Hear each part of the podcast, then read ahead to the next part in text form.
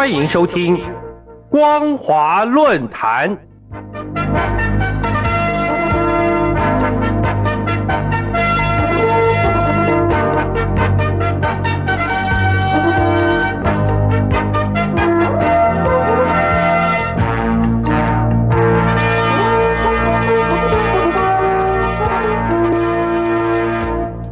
各位听众朋友，你好，欢迎收听今天的光华论坛，我是老谷。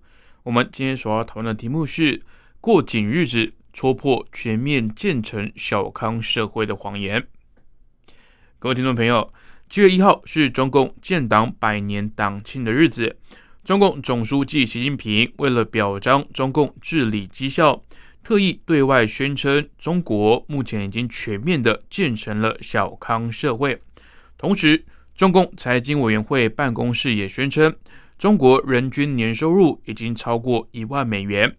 但是，由于这些说法不但与去年中共总理李克强的说法相差很大，也与一些地方民众实际生活存在巨大的落差，导致许多民众对所谓达到小康社会的宣传充满质疑以及嘲讽。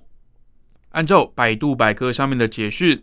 小康社会是一种理想的社会生活形态，不仅是解决温饱问题，而是要从政治、经济、文化、社会、生态等各方面都满足城乡发展需要。依照这个标准，习近平宣称中国已经全面建成了小康社会，显然不符合实情。至少从李克强去年的说法就可以知道，中国至今还有一半的人连温饱问题都还没有解决，又怎么能够说已经达到全面的小康社会呢？去年五月二十八号，李克强在中共人大记者会议上回答记者提问时表示：“我们人均年可支配收入是三万元人民币，但有六亿的人每个月的收入也就一千元人民币。”一千元在一个中等城市，可能连租个房子都有困难，况且现在又碰到疫情的状况。五天之后，北京师范大学中国收入分配院研究所的万海远以及孟凡强教授就在财新网刊文，证实了总理李克强的说法。该文提到，总理讲的这个数字是中国最为真实的现实国情。虽然有相当的一部分群体进入了高收入阶层，但绝不能忽略中国分配结构还是以中低收入族群为主的事实。有相当大一部分的群体还在生存线附近徘徊，他们游离在我们的视线之外，他们没有渠道发声，社会也听不到他们的声音，他们是这个社会沉默的大多数。此外，北师大中国收入分配研究院课题组。也曾采用分层、线性、随机抽取的方式，对七万个代表性样本进行了分析。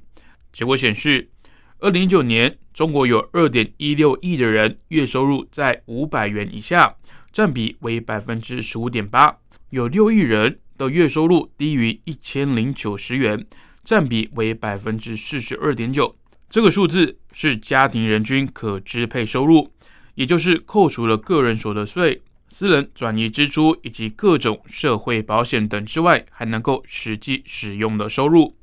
而从这项分析报告就可以知道，当时李克强总理不经意的一句话，好似丢下一个超级核弹，除了戳破一个巨大华丽的泡沫，其冲击更是延续至今。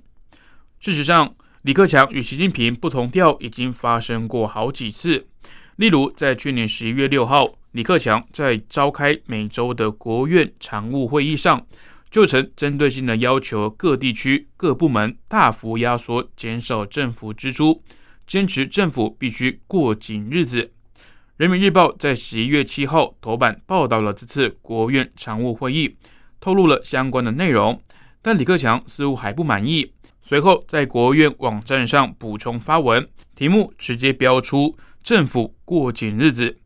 李克强指出，在面临包括疫情等各种因素的特殊困难之际，政府要坚持尽力而为、量力而为的原则，逐步提高保障以及改善民生水平。要确保民生支出与经济发展相协调，与财政状况相匹配，防止脱离实际，寅吃卯粮，严禁实施超出规划以及财力的项目。而这种说法也被外界解读是在泼习近平的冷水。再就人民实际生活来说，过紧日子已经成为现实，小康社会则是宣传中的大饼而已。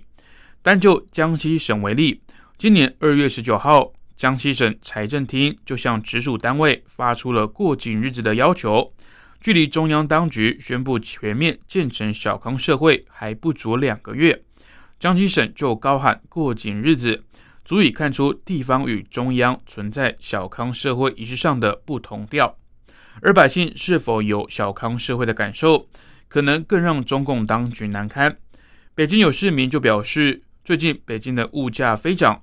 现在都民不聊生，一斤韭菜卖到十元，牛肉四十元一斤，大虾卖到七十元一斤。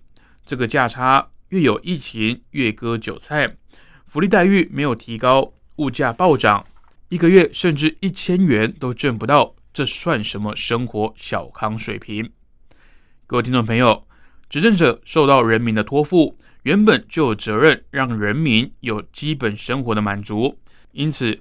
即便是真正全面建成小康社会，也只是尽责而已，不能够当成宣传的政治绩效。而就大陆的实情来说，要过紧日子不过苦日子，就已经难能可贵。但不知道习近平还有什么脸说已经全面建成小康社会？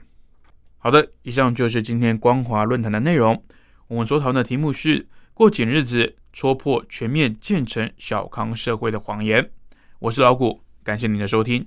如果您对节目内容有任何的想法以及建议，欢迎您来信至台北邮政一七零零号信箱，或者以电子邮件的方式寄至 l i l i 三二九 at m s 四五点 h i n e t 点 n e t，我们将逐一回复您的问题。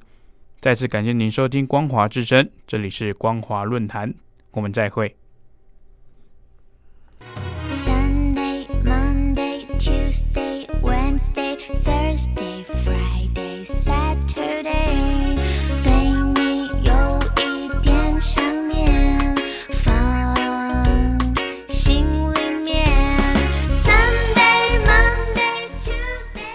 众朋友，你们好，我是宇恒。深呼吸，你会发现 everything's fine。收听光华之声的节目，你也可以找到 happy day 的理由。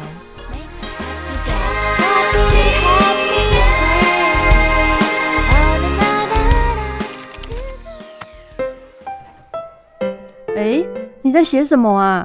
我难得看你这么认真呢。哎呦，你先不要吵我啦！我要参加征文活动了，刚刚好不容易有灵感了，要赶快把它写下来。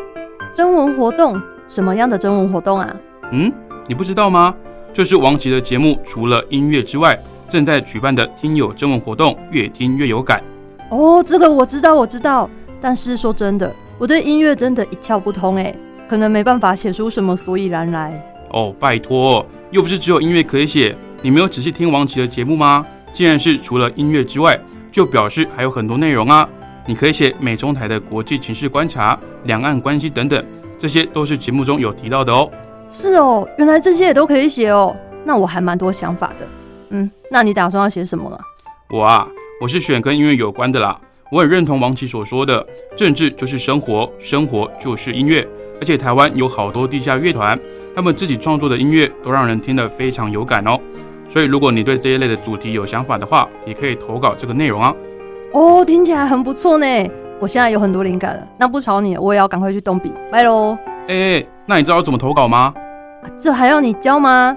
纸本邮件寄到北门邮政一七零零号信箱。北门邮政一七零零号信箱，或是电子邮件寄到 lily 三二九 at ms 四五点 highnet 点 net，l i l i 三二九 at ms 四五点 h i n e t 点 n e t 就可以啦。哎，那要记得在七月三十一号以前寄出哦。